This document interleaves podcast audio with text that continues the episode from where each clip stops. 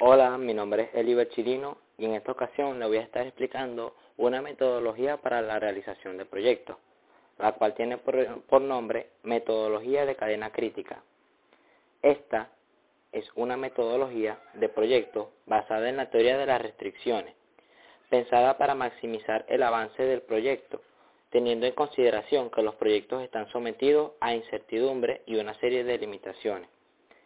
Esta metodología se basa en aplicar tres principios.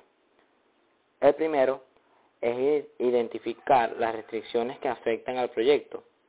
Normalmente esta restricción se muestra como el conjunto de tareas que bien por limitaciones temporales o de recursos definen la duración mínima del proyecto.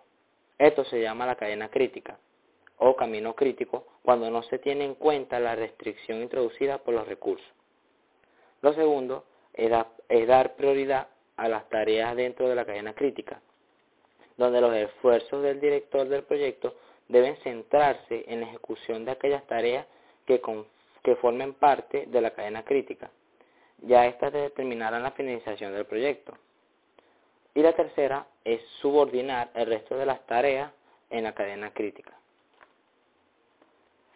Aunque esta metodología se define como una metodología diferente al resto, es totalmente compatible con el enfoque tradicional dentro de los procesos de planificación y seguimiento.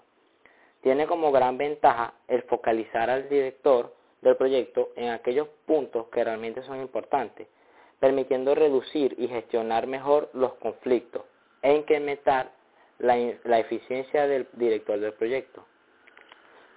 Pero teniendo como desventaja que requiere una planificación mucho más sofisticada, sobre todo en situaciones de multiproyecto, lo que no siempre es posible de aplicar en empresas con poca cultura de dirección de proyectos.